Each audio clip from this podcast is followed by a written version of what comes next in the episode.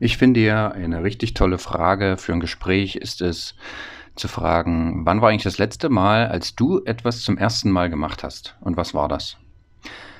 Gleichzeitig ist aber auch die Frage, was ist eigentlich mit letzten Malen? Wann war das letzte Mal, dass du etwas zum letzten Mal gemacht hast? Das heißt also, wie viele letzte Male sind einfach so spurlos an uns vorbeigerauscht? Die Zeit hat einen wunderschönen Artikel darüber verfasst, dass einige Sachen einfach so vorbeifliegen und dass es vielleicht wir ganz anders wahrnehmen würden, wenn wir wüssten, dass wir diese Sache jetzt zum letzten Mal machen. Ich bin 2011 nach meinem Dienst bei der Bundeswehr nach Neuseeland aufgebrochen, nur mit einem Rucksack und meinem Kumpel Enrico. Und das war so ein bisschen der Beginn meines Backpackertums. Und heute am Abflugtag von Chile, ich werde also heute von Chile über Brasilien nach Deutschland zurückkehren, nach drei Monaten hier in Chile. Ja, fühlt es sich für mich so ein bisschen so an, als ob das hier der Abschied vom Backpackerleben sein könnte. Also ich habe hier auch nochmal in Hostels gelebt, komplett aus meinem großen Backpacker-Rucksack, den mir meine Patentante damals vermacht hat.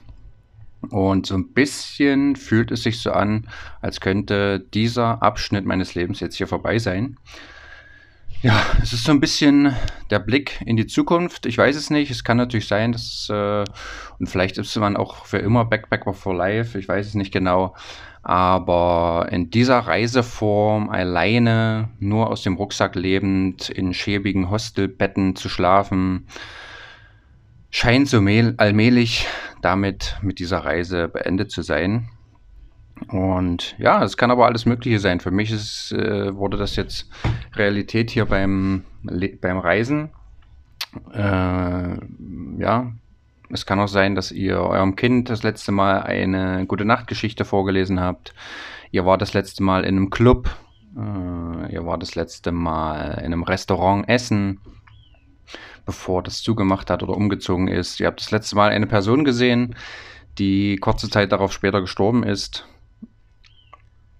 Ich finde, es ist ein Gedanken wert, äh, darüber mal nachzudenken und ja, seine Gedanken zu den letzten Malen kreisen zu lassen. Und damit heiße ich euch herzlich willkommen zu einer neuen Folge im Schulfrei Podcast. Hier spreche ich mit Menschen, Menschen, die mich interessieren, über die ich mehr erfahren will, oder ich berichte von meinen Reisen.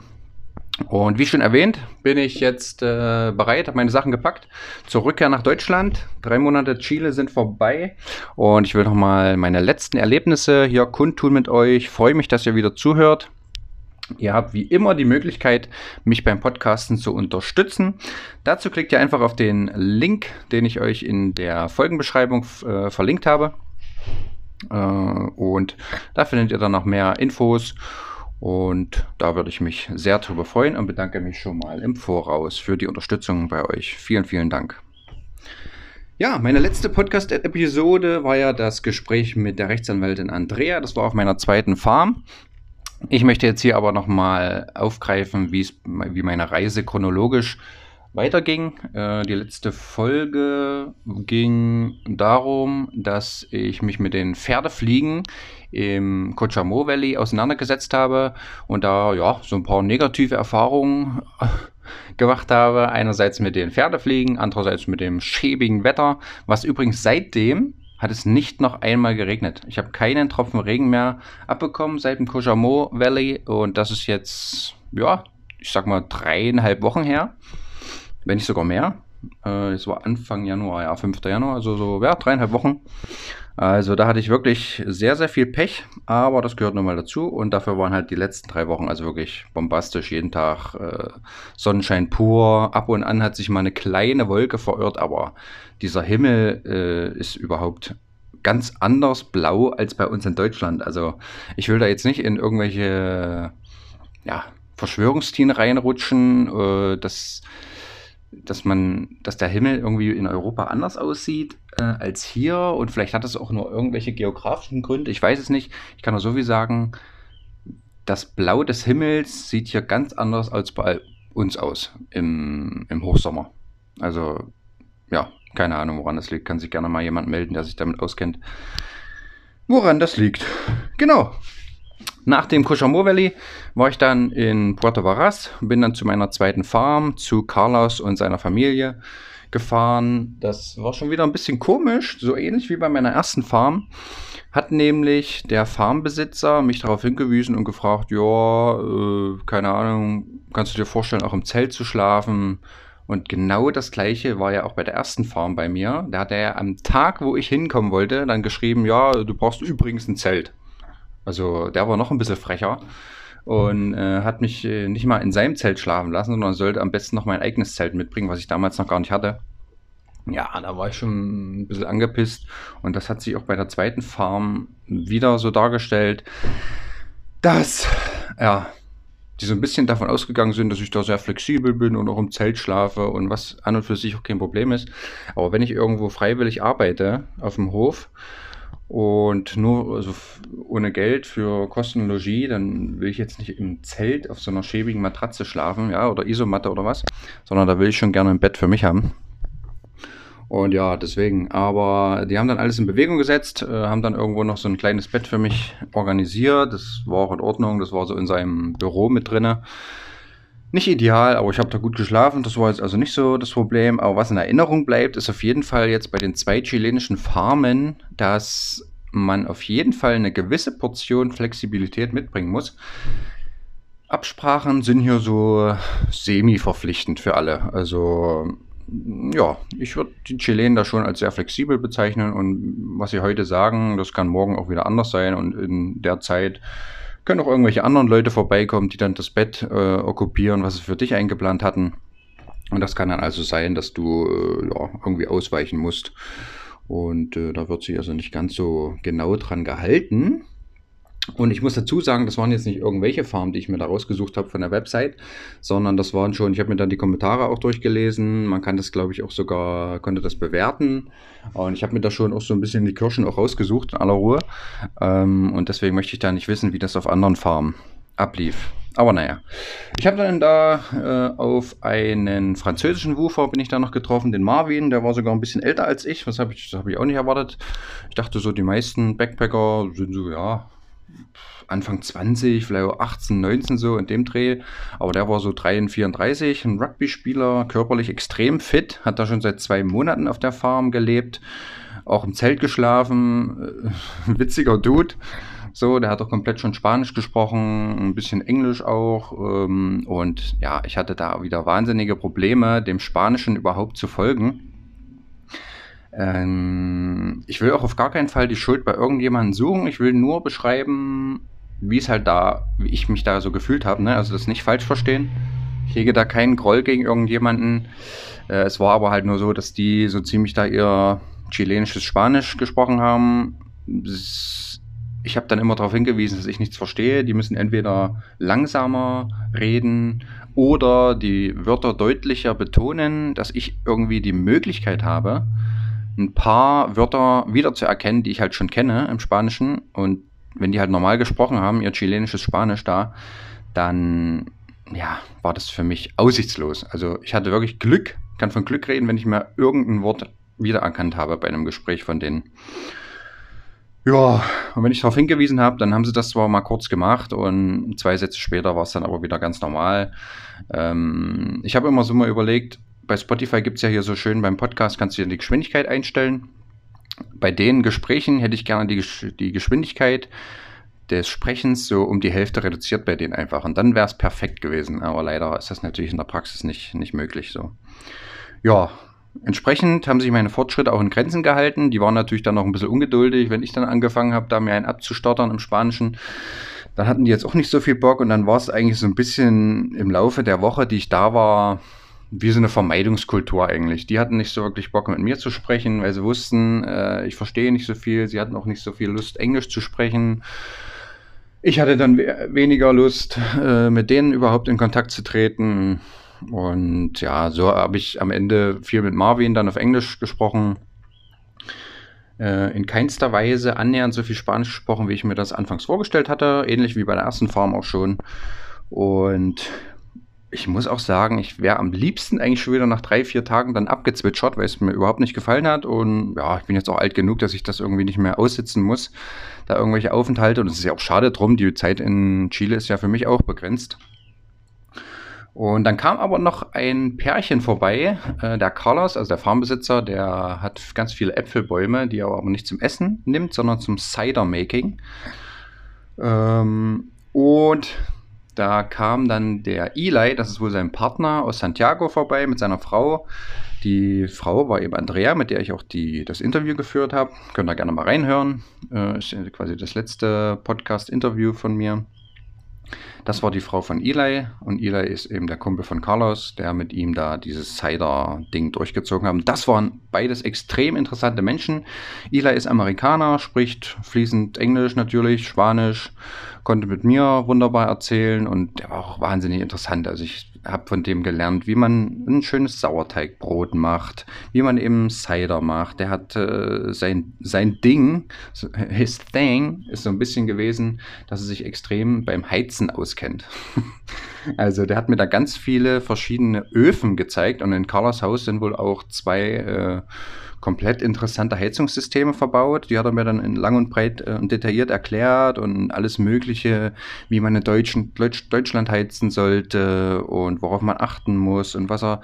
Der hat doch mal zwei Jahre lang in so einem amerikanischen Reise, ne Schulbus gelebt, hat sich den komplett ausgebaut mit seiner Frau und seinem Kind hat da drinnen gelebt während seines Masterstudiums, sich da wahrscheinlich auch ein paar äh, Kröten gespart. Wir wissen ja alle, das amerikanische Studiensystem ist dann doch äh, relativ preisintensiv.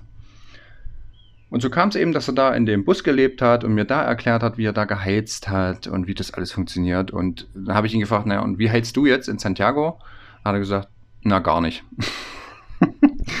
also anscheinend die, den Tipp, den er mir geben konnte, ist am besten gar nicht zu heizen, sich warme Klamotten anzuziehen. Und anscheinend ist das wohl in Santiago möglich.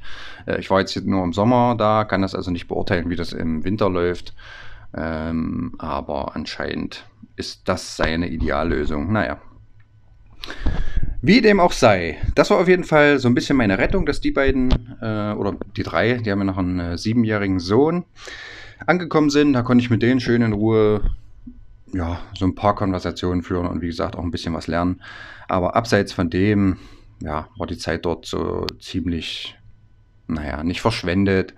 Aber mit den Farmbesitzern da, mit der Familie bin ich nicht so richtig klar gekommen. Die Arbeiten waren relativ entspannt. Ich habe viel gegossen äh, mit so einem, ja, wie nennt man das? Äh, so ganz hohes Gras und Getreide quasi mit so einer Maschine geschnitten, die so an einer Seite hängt mit so einem Gurt und per Benzin äh, betrieben ist, was man so wie so eine Sense von links nach rechts schwingt. Das habe ich relativ viel gemacht und Podcast dabei gehört und ja, das war schon okay.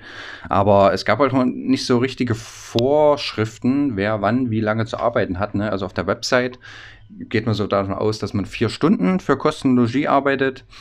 Aber bei denen war das jetzt nicht gesagt, ja, um 9 ist äh, Arbeitsbeginn, dann bis 13 Uhr, 14 Uhr ist dann Mittag und Nachmittag könnt ihr machen, was ihr wollt. So, das war irgendwie nicht so. Alles offen gelassen mäßig, aber man wurde auch schon ein bisschen blöd angeguckt, wenn man jetzt erst halb zehn angefangen hat zu arbeiten oder wenn man Nachmittag gar nichts mehr gemacht hat. So.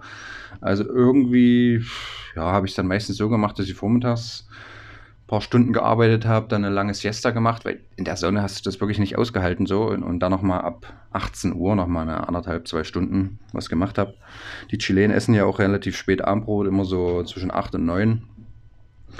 Ja, und deswegen war die Woche, war dann noch absolut ausreichend und äh, ich bin dann halt auch wieder abgefahren und habe mich dann neuen Reisezielen gewidmet.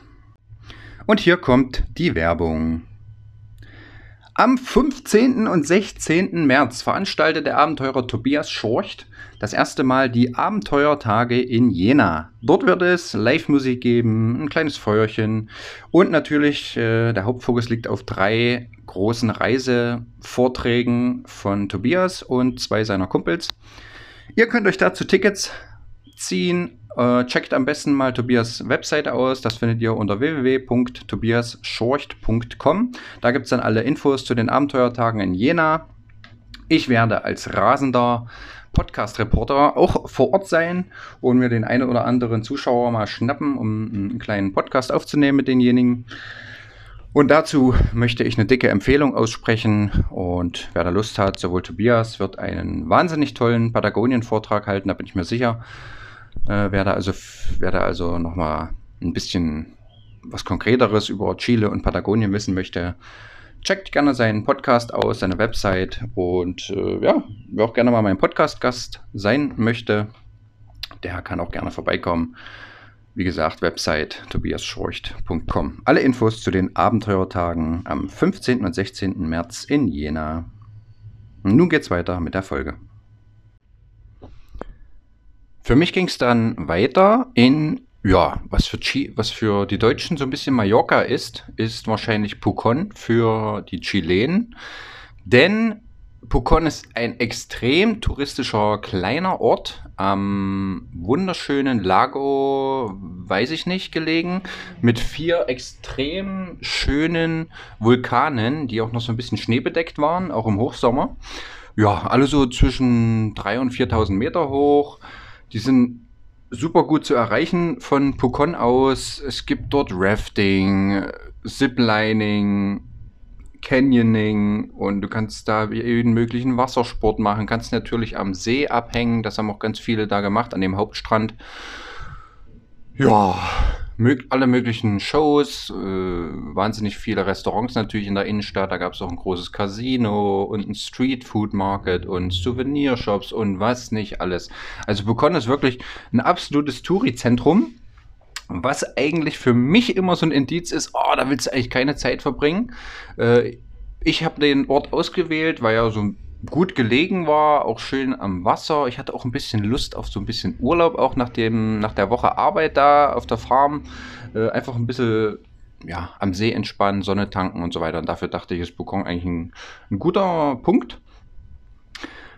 Und tatsächlich habe ich mich extrem wohl gefühlt in Bukon. Trotz der vielen Touris, also das kann man auf jeden Fall nicht leugnen, aber ich habe mir dann ein schönes kleines Hostel ein bisschen außerhalb gesucht. Kleines Vierbettzimmer, wo meistens nur ja, zwei oder drei Leute geschlafen haben, auch großzügig eingerichtet und nicht manche Vierbettzimmer sind ja so gefühlt auf acht Quadratmetern, wo du dich kaum drehen kannst, aber das war ein großzügiges Zimmer und habe ich mich echt wohl gefühlt und ja, so war ich dann in Pucon. Habe mir natürlich auch von meinem Kumpel Tobias da ein paar Reiseempfehlungen und Ausflugstipps geben lassen. Und by the way, also das Bussystem, ich weiß nicht, ob ich das schon mal angesprochen habe in meinem Podcast hier über Chile, aber das Bussystem in Chile ist extrem gut. Also die Fernbusse sind alle mit Betten ausgestattet. Ähm, also da gibt es verschiedene Möglichkeiten. Es gibt ein Semi-Bett, was du so zu 1,40, äh, 140 Grad äh, einstellen kannst. Und da hast du auch extrem viel Beinfreiheit und so weiter. Dann gibt es noch den Salonbett, das geht bis 155 Grad. Und dann das Premium-Bett oder Luxusbett oder irgendwie so. Das kannst du wirklich dann auf 180 Grad einstellen. Liegst dann also wirklich wie in einem Bett. Und das sind so die drei oder vier Klassen gibt es da. Kostet natürlich dann ex, äh, ein bisschen mehr natürlich jede Stufe. Aber wenn du das ganz normale nimmst, 140 Grad, also Holzklasse sage ich jetzt mal, äh, das reicht auch schon völlig aus. Und da habe ich teilweise für eine 6 Stunden Busfahrt äh, 10 Euro bezahlt oder so. Also das ist völlig in Ordnung. Und auch das Bussystem innerhalb der Städte, da gibt es ganz viele so kleinere Busse, die dich für einen Euro, äh, 1000 Pesos hier in Chile, ja, mega weit. Also da fährst du auch fast bis zu einer Stunde bist du da unterwegs und bezahlst einen Euro so. Also das ist schon wahnsinnig gut, das, das Bussystem in Chile, muss man schon sagen, ja. Ja, jedenfalls war ich dann in Pulcon, äh, habe dann eine kleine Wanderung zum El Cani Park gemacht und mein großes Hauptaugenmerk war der Nationalpark Huakewe. Da war ich nämlich drei Tage wandern, bei herrlichstem Wetter, wie ich das schon angedeutet habe, extrem coole Fotos gemacht, da auch eine Nacht direkt an so einer Laguna Toro gezeltet. Ich glaube sogar illegalerweise, wenn ich, wenn ich mich recht erinnere, war das Zelten da außerhalb von den Campingplätzen wahrscheinlich verboten. Aber ich ja, war da relativ lange unterwegs und ja, habe es dann quasi nicht mehr geschafft bis zum Campingplatz und musste dann eben mein Notlager da direkt am See menschenleer äh, aufschlagen. Aber ich denke mir immer, ja, ich mache ja da nichts, tu keinem weh, lass keinen Müll zurück. Äh, habe einfach eine gute Zeit da in meinem Zelt. Lass die Drohne fliegen und dann ist gut. Von daher alles gut. Ähm, ja, hatte dann eine wunderschöne Zeit dort. Das Problem ist nur, finde ich, bei den Nationalparks in Chile muss man sich immer vorher per Internet mit so, also registrieren mit Name, Adresse, was nicht alles und kriegt dann so einen QR-Code an die E-Mail-Adresse gesendet und das ist dann die Eintrittskarte. Also man kann nicht einfach da aufschlagen äh, und sagen, hallo, hier bin ich, äh, lasst mich rein, ich gebe hier ein bisschen Geld und dann ist gut, sondern man musste sich vorher dafür registrieren und wenn man keinen Registrierungscode da hatte, dann hat einen der Busfahrer auch schon gar nicht mit dahin genommen. Und das stelle ich mir halt ein bisschen schwerer vor, jetzt, wenn ich jetzt an meine Eltern denke und die kommen hier nach Chile, wollen hier einen schönen Urlaub äh, natürlich auch in den Nationalparks machen. Und die müssen sich dann da erstmal registrieren pff, und mit QR-Code hier und was nicht alles da. Also, ja, weiß nicht. Vielleicht ist Chile da aktuell seiner Zeit schon ein bisschen voraus und macht das Ganze ein bisschen zu digital. Mm, aber ja, für mich ging es natürlich klar. Und wahrscheinlich, ich habe es nicht so richtig verstanden, bezahlt man auch pro Tag im Nationalpark. Das sind immer so ja, knappe 10 Euro. Und ich war ja jetzt aber drei Tage dort und beim Rauskommen hat das aber auch keinen mehr interessiert. Also ja, so richtig konsequent sind sie da nicht. Aber beim Eintritt kontrollieren sie das auf jeden Fall hardcore und sagen dir auch genau, wo du langwandern kannst und wie viele Höhenmeter es hier sind und wie lange du von A nach B brauchst. Und ja, das erklären die da jedem Menschen, der da reinkommt. Also irgendwie ist einerseits ist es da total durchoptimiert mit ihren QR-Codes und Registrierung und andererseits müssen die Leute, die Armen, die da an der Rezeption, Rezeption sage ich jetzt mal, arbeiten, den gleichen Mist und Wanderrouten hundertmal gefüllt am Tag den Leuten erklären, obwohl sie ja alle ihre Apps haben und sich wahrscheinlich auch vorbereitet haben, was sie für Wanderwege machen wollen und so weiter. Also das erscheint mir noch nicht so richtig gut, das System. Aber das ist nicht mein Problem. Ich, äh, ich beschreibe ja hier nur, wie es mir so ergangen ist. Ja, wunderschön dort. Äh, da war ich wieder zurück in Pucon, wieder in meinem Hostel eingecheckt. Ach, gut, äh, nach solchen drei Tage Zelten, auf Isomatte schlafen und so weiter, lege ich mich da noch meistens gerne einfach mal am See, lese ein bisschen, trinke ein Bier in Ruhe, esse schön Kuchen. Kuchen heißt übrigens in Chile genauso Kuchen wie bei uns irgendwie der deutsche Einfluss bei dem Wort, weiß ich nicht warum. Ja, hab dann ein bisschen chillaxt am See und das Wetter genossen. Hab eine Künstlerin aus Valparaiso kennengelernt, die ist Kunstlehrerin, äh, hat mich dann gleich bei Instagram verlinkt und da ist mir eingefallen, ähm, ich reise ja extrem gerne basierend auf Erfahrungswerten. Das heißt, ich versuche da Menschen kennenzulernen und sie zu fragen, ey, was sind denn so schöne Orte, die du mir jetzt empfehlen kannst, die ich bereisen sollte in deinem Land hier oder in deiner Region?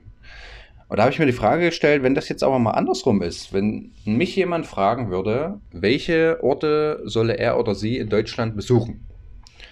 So, da bin ich für mich selber noch nicht zu einer richtigen Meinung gekommen. Ähm, ihr könnt mir gerne mal eure Meinung dazu mitteilen oder selber mal drüber nachdenken, was ihr als Reiseort jetzt für Chilen, sage ich mal, die von einer ganz anderen Ecke kommen, empfehlen würdet. Also ich bin dann wahrscheinlich relativ schnell bei den Bergen, würde wahrscheinlich dann Bayern empfehlen, ja, irgendwelche Berge zu besteigen, vielleicht den, den Schliersee zu besuchen, weil der relativ gut von München auch zu erreichen ist, oder Tegernsee oder Ammersee, jedenfalls ja, Chiemsee vielleicht auch, ist auch nicht schlecht. Jedenfalls die Region. Dann habe ich auch gleichzeitig noch überlegt, wenn man es jetzt mal auf die neuen Bundesländer, also Ostdeutschland beschränkt, was würde man da empfehlen? Bin ich relativ schnell beim Harz gelandet. Boah, aber Harz ist auch keine gute Adresse aktuell, finde ich. Äh, auch nicht so richtig. Ostsee, ja, könnte man empfehlen, ist aber dann auch schon wieder relativ weit entfernt, wenn man jetzt auf Rügen geht, Nationalpark Rügen. Hm. Ist es dann am Ende doch die sächsische Schweiz oder ist es die Uckermark oder wohin schickt man Leute, die, die nach Empfehlungen fragen? Ich weiß es nicht genau. Jedenfalls komme ich da mit der Möglichkeit immer ganz gut zurecht. Hör mir das mal an und denke mir dann, ja, okay, dann machst du das. Äh, das fühlt sich für mich angenehmer an, als jetzt hier irgendwelche Reiseführer zu, zu büffeln. Bin ich irgendwie nicht der Typ für. Ja, ein kleiner Einwand dazu. Äh, ich habe mich dann einen Tag auch relativ schwach körperlich gefühlt. Das hat wahrscheinlich auch mit der Sonne zu tun gehabt, äh, die ja wirklich unaufhörlich geschienen hat.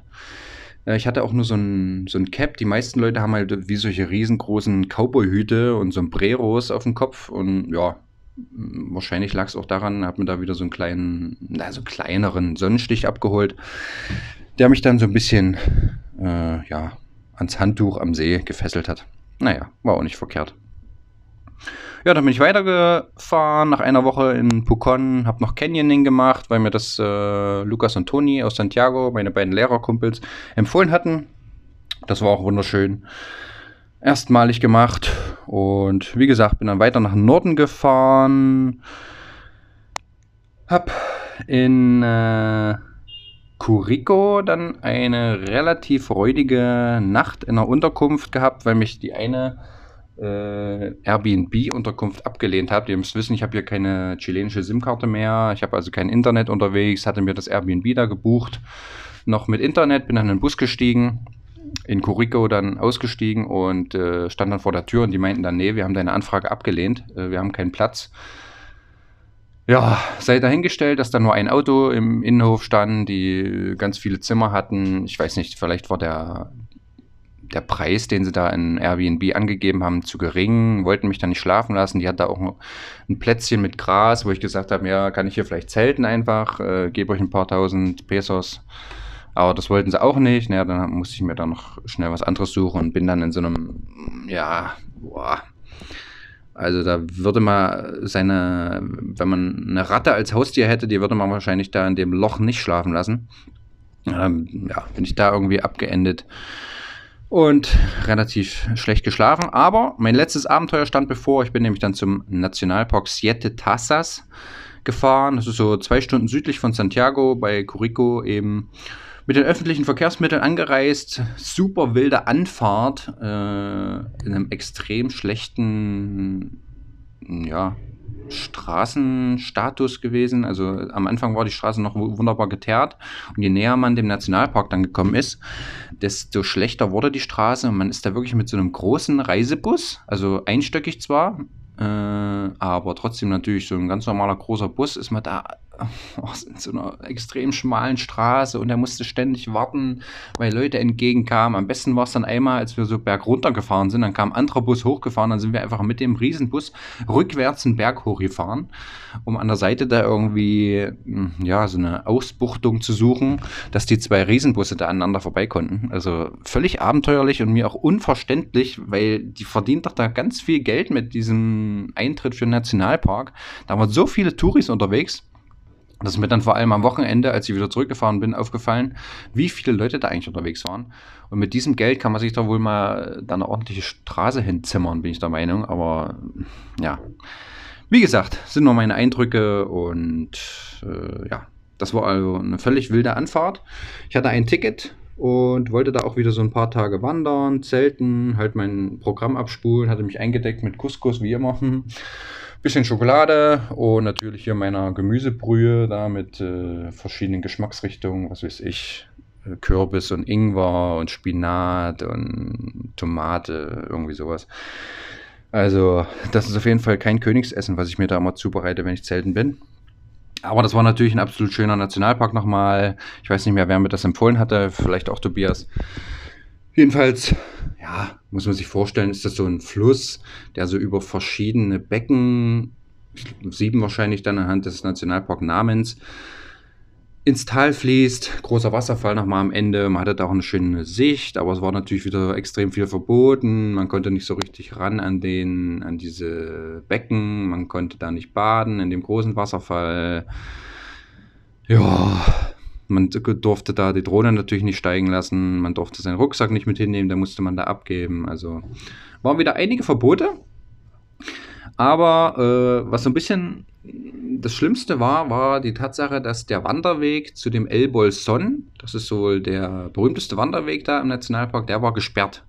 Ich bin da am Mittwoch, glaube ich, angereist und der war Mittwoch und Donnerstag gesperrt so.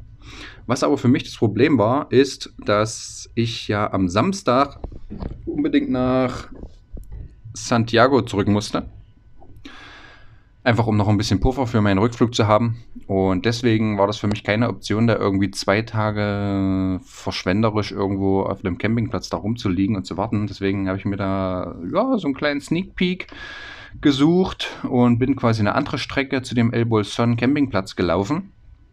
Äh, bin dann da auch angekommen, wunderbar alles. Äh, ja, habe dann in verdutzte Gesichter geschaut da. Drei, vier Leute haben da am Campingplatz gearbeitet. Ein riesen Campingplatz am Fuße vom Berg, in der Nähe direkt zwei riesen Wasserfälle. Und die meinten dann so, ja, hier ist eigentlich geschlossen. Äh, was machst du hier? Und ja, habe dann ein bisschen meinen Charme spielen lassen bei der einen Frau äh, und ein bisschen so ein Gespräch verwickelt mit, mein, mit meinen Brocken Spanisch, die ich da kann und gesagt, ja, es ist meine letzten Tage hier und ich hoffe, es ist kein Problem. Und die hat mich dann da schlafen lassen. Da war ich einfach auf diesem riesen Campingplatz, wie gesagt, das einzige Zelt da. Hatte diesen, äh, diese Wasserfälle für mich, wahnsinnig schöne Drohnenaufnahmen gemacht, da auch reingesprungen und schön gebaden natürlich, so bei 16 Grad Wassertemperatur ungefähr. Eine schöne Nacht verbracht, mein Zelt auch da gelassen, bin am nächsten Tag noch weiter ins Valle de Indio gelaufen bis zu den Laguna Animas habe da eine schöne Zeit auch wieder gehabt. Äh, wieder einen leichten Sonnenstich habe ich dann am nächsten Tag gehabt, auf jeden Fall. Und auf dem Rückweg auch einen Kondor sogar gesehen. Also, das ist, ist auch ein bisschen bekannter, das Tal für die Kondorin. Kondors, keine Ahnung, die da rumfliegen. Und ich habe tatsächlich das Glück gehabt, dass da einer direkt über meinen Kopf geflogen ist. Ich das Handy zücken konnte. Und habe dann da wirklich den Konto gesehen und noch gefilmt. Und also es war wirklich gigantisch. Die haben ja eine Spannweite von, keine Ahnung, drei bis vier Metern oder so. Also riesige Teile sind das auf jeden Fall. Ja, dann war nur, als ich zurückgekommen bin, standen natürlich da gefühlte 80 Zelte. Äh, wohingegen, also die Nacht vorher, ich alleine und als ich zurückgekommen bin, standen 80 Zelte da. Das war also ja, ein bisschen Kulturschock für mich. Und dann kam natürlich noch der eine Dude, der mir quasi den Tag vorher gesagt hat, dass der Zeltplatz gesperrt ist, kam dann noch zu mir. Uh, da wurde ich schon leicht aufgeregt. Und hat mich da in seinem Spanisch vollgequatscht. Ich habe so, so, ja, ich habe hier das Ticket. Ja, seit wann bist du hier? Und ich so, ja, seit heute. Hab dann so ein bisschen drauf, äh, bin dann so drauf gegangen, dass ich äh, es nicht verstehe, was er gesagt hat. Es ist auch so halb wahr. Jedenfalls war der dann nicht so amüsiert darüber, dass ich da schon eine Nacht vorher geschlafen habe alleine und hat mir mit Konsequenzen gedroht, hat ein Foto von meinem Reisepass gemacht und ja, das wird noch teuer für dich und so weiter. Ja, naja, war ich dann ein bisschen aufgeregt, hatte auch keine gute Nacht mit solchen negativen Einflüssen natürlich. Also das hat, haben sie jetzt nicht so ganz gefeiert, obwohl ich jetzt nichts falsch gemacht habe, weil ich war der Meinung, nicht der Campingplatz war gesperrt, sondern der Wanderweg. Ähm, deswegen bin ich einfach einen anderen Wanderweg gelaufen und am Campingplatz geschlafen, aber anscheinend war der Campingplatz gesperrt, das wusste ich auch nicht. Von daher habe ich, äh, sehe ich jetzt nicht, dass ich da irgendwas falsch gemacht hätte und ähm, ja, mir hat ein bisschen, war ein bisschen aufgeregt dann noch äh, beim Rückweg, äh, weil man musste dann unbedingt wieder durch diese, diesen Kontrollpunkt wo sie quasi den QR-Code wieder kontrolliert haben. Und da habe ich dann kurz noch mit den paar Leuten gesprochen und die haben aber gemerkt, ich spreche nicht so richtig Spanisch und da hat sie dann auch wieder keine Lust drauf und haben mich dann einfach weggeschickt und das war dann auch das Ende der Geschichte. Gut, es kann auch sein, dass ich jetzt nicht zurückkomme, dass sie mich am Flughafen nochmal abfangen und sehen hier irgendeine Notiz äh, digital, so digital wie Chile nun mal ist. Sehen Sie dann eine Notiz von dem wütenden äh, Javier oder Julio oder wie der hieß ja, kann es sein, dass ich dann nicht zurückkomme. Mal sehen. Also, wenn nicht, wisst ihr Bescheid, dann lag das an dem. naja. So war mein letztes Abenteuer dann zu Ende gegangen. Bin dann wieder zurückgefahren, ganz normal. Und mit dem Fernbus, wie gesagt, zwei Stunden noch für drei Euro nach Santiago gepeitscht. Habe mir hier nochmal ein schönes BB gesucht, wo ich jetzt die letzten zwei Tage verbracht habe, noch ein bisschen rumgeguckt habe. Ähm, ja, und mich so ein bisschen mental von Chile verabschiedet habe. Und jetzt geht es dann gleich zum Flughafen. Ja, noch so ein paar Sachen, die mir in Chile aufgefallen sind. Möchte ich jetzt noch kundtun zum Schluss für euch. Also zum einen das äh, Bussystem, habe ich ja schon angesprochen, dass das hier sensationell gut funktioniert hat. Sich online für die Nationalparks zu registrieren, hingegen empfand ich als nicht so bombastisch gut. Dann war noch eine schöne Sache, dass ich ein ja, öffentliches öffentliche Toilette benutzen wollte in der Kleinstadt da vor dem Nationalpark. Da sollte ich dann 300 Pesos, also umgerechnet 40 Cent bezahlen. Und das war an und für sich erstmal, also erstmal finde ich es total beschissen, dass man für, für seine Notdurft bezahlen muss, ähm, weil es ist nun mal unvermeidlich. Und dann fand ich aber das extrem amüsant, dass der Chilene mir dann einen Kassenzettel sozusagen für die, ba für die Toilettenbenutzung ausgestellt hat. ja, dann wollte ich nochmal drauf ansprechen. Ich weiß nicht, ob ich das schon mal gemacht habe, aber im Vergleich zu Chile muss halt Argentinien extrem billig sein. Und viele haben mir vorher gesagt, ja, warum fliegst du nach Chile und reist nicht äh, Argentinien, weil es halt so viel billiger ist, ja, und weiß ich nicht. Ähm, ich sehe das ein bisschen anders. Äh, nur weil ein Ort billiger ist, äh, heißt das jetzt noch nicht, dass ich da jetzt unbedingt hinfahren will, sondern ich habe irgendwie gespürt, dass Chile für mich interessant sein könnte. Deswegen bin ich nach Chile. Und wenn ich jetzt immer nur nach dem Geld gehen würde, ja, dann könnte ich ja nur nach Thailand oder nach Polen in Urlaub fahren so. Äh, und das ist ja auch keine Perspektive für die Welt. Und dann ist mir noch eingefallen, das Zeitreiseparadox. Ich habe ganz viele Leute getroffen, die hier für zwei Wochen nach Chile kommen, so. Ja, ähm, und ich finde das persönlich extrem schwierig, Mm, weil das so ein riesen Land ist und gerade mit der An- und Abreise, du bist hier 14, 15 Flugstunden erstmal unterwegs, bis du hier bist, hast dann mit Jetlag wahrscheinlich noch zu tun und so ist erstmal zwei Tage, sag ich mal, An- und Abreise weg, dann hast du effektiv vielleicht elf Tage Zeit, dir Chile anzugucken, ja, und weiß ich nicht. Das ist einfach zu groß und zu die Entfernung und zu verschieden. Du hast im Norden die Wüsten, dann hast du Patagonien ganz im Süden und ach, weiß ich nicht. Also ich finde das total verrückt, dass Menschen hier für zwei Wochen herkommen. Ist mir natürlich auch klar, dass nicht jeder irgendwie drei Monate Zeit hat äh, oder sich die Zeit nehmen kann. Deswegen aber, ich weiß nicht, ich finde es einfach schwierig, hier für zwei Wochen das zu machen. Naja. Gut, das soll es gewesen sein zum Podcast. Ich bedanke mich wie immer herzlich fürs Zuhören. Das waren die letzten Eindrücke von Chile. In der nächsten Folge werde ich ein kleines Fazit ziehen. Ich gebe mir jetzt hier mal eine Woche Zeit, um das ganze, die ganze Reise sacken zu lassen und mit ein bisschen Abstand zurückzublicken. Und da leite ich euch wieder herzlich zum Mithören ein. Ihr könnt mir, wie gesagt, eine Freude bereiten, wenn ihr auf den Link in der Folgenbeschreibung GoFundMe klickt und den Podcast unterstützen wollt. Da freue ich mich sehr drüber. Ich werde bei Instagram einen kleinen Fragebutton mal installieren. Das heißt also, wenn ihr irgendeine Frage noch zu, zu meinen drei Monaten in Chile habt, dann könnt ihr die da reinklimpern. Die werde ich dann in der nächsten Folge im Rahmen des Fazits beantworten. Und ansonsten wünsche ich euch eine schöne Woche und verabschiede mich. Vielen Dank fürs Zuhören. Euer Ten Cars. Ciao.